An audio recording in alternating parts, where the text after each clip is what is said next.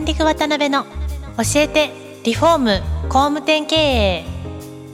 この番組はリフォーム工務店業界に特化した経営コンサルティング事業を手掛ける株式会社ランディングの代表渡辺翔一が住宅業界の経営者や幹部の方を毎回ゲストにお招きし業界のさまざまなことについてお聞きしていく番組です。はい、えー、皆さんこんにちは今週も始まりましたランディング渡辺の教えてリフォーム工務店経営第281回目パーソナリティの渡辺翔一ですえー、今回はですね、ジブハウスのジブリ社長の最終回ですね、4回目になります。えー、今日もよろしくお願いします。よろしくお願いします。はい。で、あの、今回最終回で、まあ、最後に今後のことなんかは、えー、聞かせていただきたいんですが、はい。まず最初に、あの、そうですね、せっかくですので、この番組を聞いていただいている、まあ、リフォーム会社さんであったりとか、うん、工務店の経営者に対して、まあ、何かこう、有益な情報みたいなところをご提供していただけたらなと思うんですが、どうなんですかね？やっぱりあの、内部さんから見られて、その建築業界の現状のこう、マーケットの課題感とか、はい、解決すべきこのポイントとか、なんかそのあたりからもしお考えあれば聞かせていただいてもいいですかね？そうですね。はい、なんかこう、やっぱりユーザー自身のですね、うんうん、やっぱりこう、家づくりとか、えー、家を、えー、例えば建てる、うん、えー、ことに対するある種こう諦めみたいなものは、はい、まあ、あのあるよなっていうのはすごく、えー、感じていまして、はい、でまあよく言う少子高齢化とか、うん、まあ住宅着工数のまあ減少とか、うん、まあそういう課題感は当然ありつつも、はい、どちらかというとこうユーザーの選択の自由が結構少ないなっていうところに対して、はい、えー、どちらかというと課題感が大きいんじゃないかなっていうのは感じています。なるほどね。うん。具体的にどういう場面でそういうのって感じられるんですか、はい、やはりあの家づくりっていうと漠然と例えばイメージするのは、なんかこう高くなりそうとか、予算が合わなそうとか、もしくは忙しい合間を縫って、共働きの中で何回も打ち合わせするのは、すごく大変なんじゃないかなっていうようなものだったり、そもそもの家づくりそのものが非常にちょっと分かりづらい、はい、難しいっていう印象を、多分ユーザー自体は持っていてなので結構住宅天井に例えば足を運ぼうまあ、運んでもですね、まあ、外から見てどれがいくらでとか どういった会社がどういうコンセプトだったりとか、どういう思いだったりっていうのが、なかなかちょっとこう伝わりづらいのかなっていう部分があるので、なるほど、うん、なんかそこをまずはあのしっかりと、あの課題として捉えて解決しなきゃなっていうのはすごく感じていますね。なるほどね。まあ、なんかその今回コロナみたいなこういう大きな出来事というか、はい、まあ現象があって、はい、まあ、僕なんかもいろんなこう工務店さんとかリフォーム会社さんのウェブのデータ見たりとかお話を聞く中でやっぱりこう情報発信をちゃんと、ちゃんと自分が届けたいターゲット対してしてるとこと、まあ、そうじゃないとこってものすごい勝ち組負け組で、まあ、はっきりしてきてるなっていうのはすごい感じるところがあって。はいやっぱりそういうことなんでしょうね、やっぱりね。そうなんですよね。なんかこう思うのは、あの、まあ、住宅業界というか、まあ、例えばハウスメーカーさん同士、うん、まあ、我々もそういう意味では立ち位置はハウスメーカーに、えー、なるんですけれども、はい、なんかあんまりこう、横を意識するというか、まあ、競合を意識するんではなくて、うん、まあ、一緒にある種こう、住宅業界をこう盛り上げていくっていう、うん、まあ、発想で、いかにこう、住宅業界そのものをユーザーファーストな業界に、自分たちで一緒になって、えー、協力しながらできるか。で、その中で比較された上で、いい、まあ、欲しいメーカーさんとか、自分が立てたいメーカーさんを、まあ、選ばれるような努力を品質だったり、商品の魅力だったりとかっていうのを伝えていくっていう風なところを、まあ、やっていかなきゃいけないんじゃないかなっていうのはすごく、あの、感じているので。なるほどね。はい。今、ユーザーファーストっていう言葉ね、はい、言われましたけど、はい。まあ、逆に言うと、ユーザーファーストになってない業界ってことですよね、まだまだ。そうですね。これはもう、まあ、私というよりは、うん、あのうちのメンバーだったりスタッフも建築業界全く別業界から入社してるメンバーも結構多くいまして、やっぱり彼ら彼女らに聞いてもですね、分かりづらい一言。金額も分かんないし、まあどんな風に家づくりが行われるのかもよく分かんないっていうやっぱり声は実際をいので、なるほどなるほど。なんかそこに対しては本当にこう手を取り合ってじゃないですけれども、うんはい、まあ本当に僕らも培ったノウハウはどんどん、え多くのあの住宅会社さんとかハウスメーカーさんにも提供しし続けていきたいっていう、ね、まあ、ある種オープンソースの考え方を常に持ち続けたいっていうのはすごく思ってますね。なるほどね、うん確かにまあ家って一緒にね1回か2回ぐらいな話で、はい、皆さんがど素人ですもんねユーザーさんはね。その前提をちゃんと理解してやってるかどうかって かなり大きなポイントかもしれないですね。そうですね。うんなるほどね。ありがとうございます。はい、で他にあれですかねその、まあ、聞いていただいてる視聴者の方なんかが、まあ、参考になりそうな、まあ、なんかこう勝ち残るためにこれから建築会社が対応すべきだろうなっていうポイントみたいな他にもしなんかあれば。そうですね。まあこれはやっぱりコロナ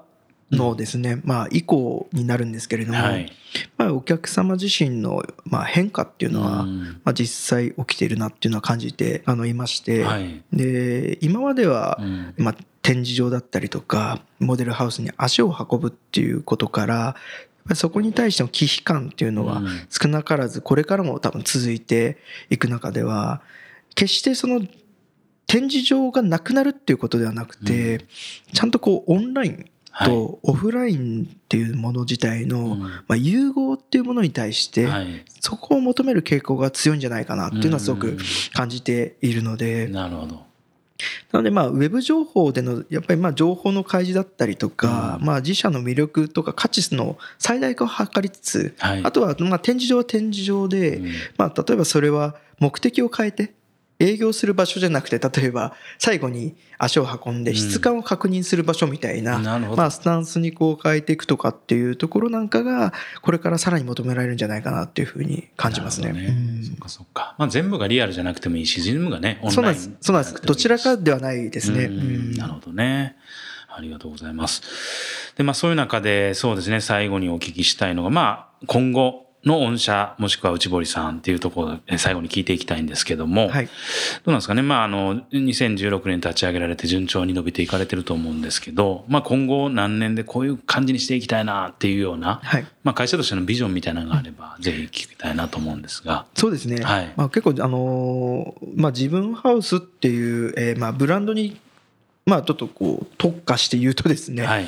えー、まあブランドのやっぱり新しい買い方のジャンルを今開拓してるっていう感覚をまあ持っていまして、まあ、それ自体をスマートカスタム住宅っていう風な言葉を作ったんですね。はい。まあ、スマートにカスタムしながら家づくりができるような、まあ、家のプロセスだったりとかそのものをまあ変えていけるものっていうところで、まあ、それをさらにやっぱり今後は体現していって、で、まあ、より一層そのためのブランドサイトの構築だったりとか、まあ、アプリの開発っていうものに、まあ、着手しつつ、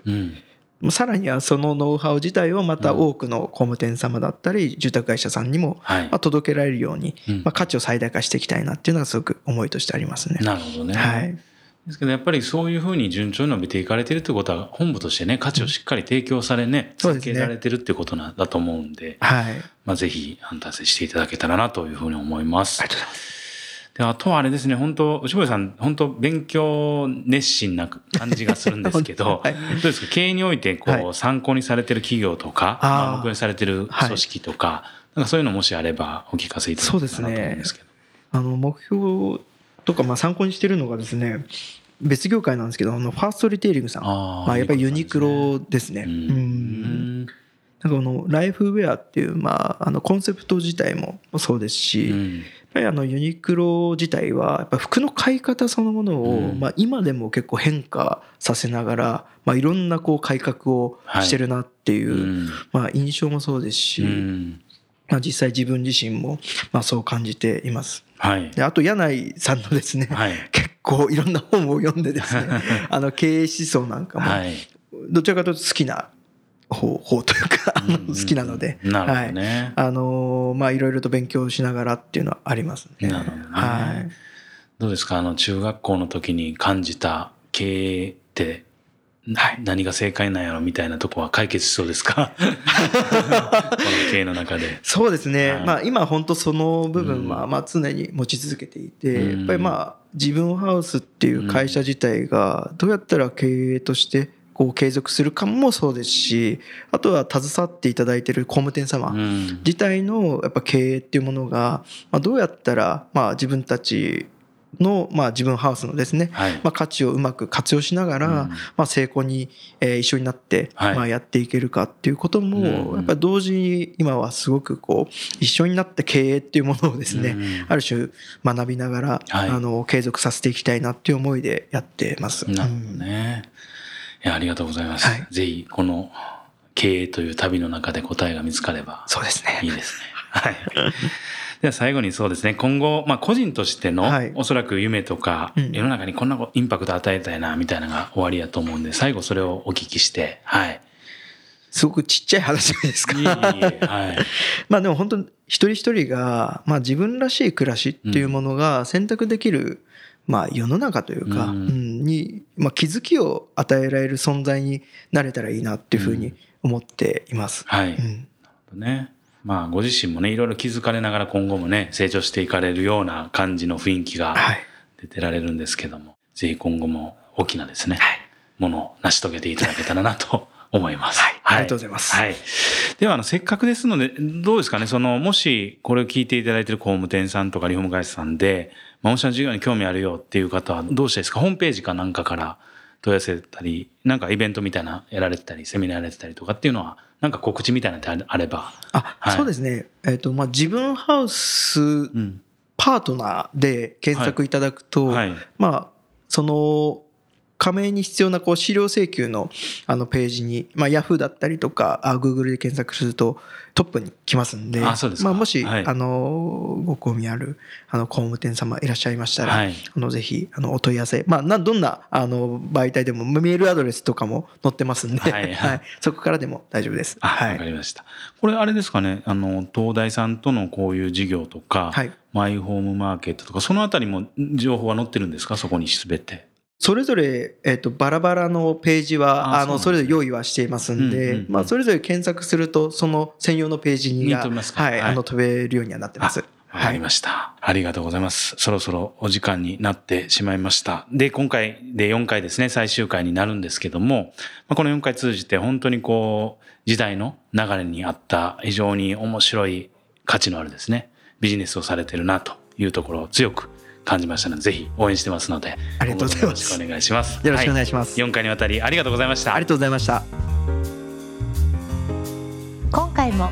ランディング渡辺の教えてリフォーム工務店経営をお聞きいただきありがとうございました。番組では渡辺や住宅業界の経営者幹部の方へのご質問を募集しています。ウェブサイトランディングにあるお問い合わせフォームよりお申し込みください。お待ちしています。